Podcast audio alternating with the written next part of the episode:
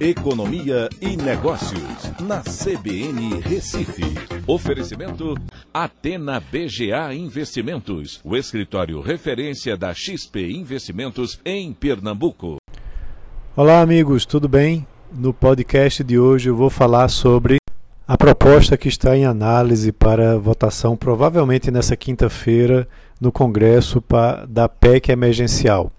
Essa, essa PEC vai limitar os gastos é, do governo, é, limitando concursos públicos, progressão de funcionários e até colocando alguns gatilhos que vão permitir a redução também de salários em momento de, momentos de emergência.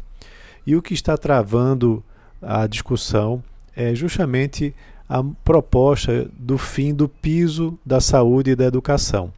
É, essa esse piso ele foi determinado por lei né, lá atrás, em 2016, e obriga né, governo federal, estados e municípios a respeitarem determinados limites nos gastos com saúde e educação. Para vocês terem uma ideia, é, nos estados é, os, eles devem destinar 12% da receita à saúde e 25% à educação. Nos municípios, 15% para a saúde e 25% para a educação. E no governo federal também o piso de gastos das duas áreas não pode ser reduzido e precisa ser corrigido pela inflação do ano anterior.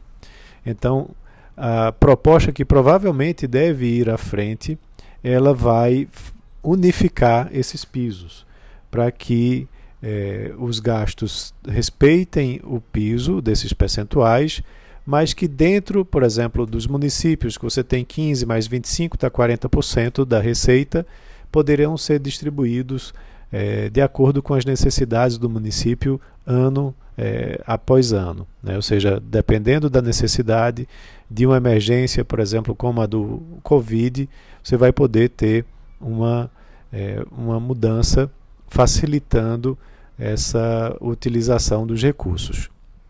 O que chama a atenção é que a gente tem aqui no Brasil é, um gasto muito elevado com educação, né, mais de 6%, 6 do PIB, e estamos lá dentre os últimos colocados nos rankings mundiais de avaliação dos nossos alunos. Então, a, a grande discussão de você estar abandonando o piso, na realidade, é, ela diverge um pouco da real problemática. E a problemática é que os recursos são muito mal gastos.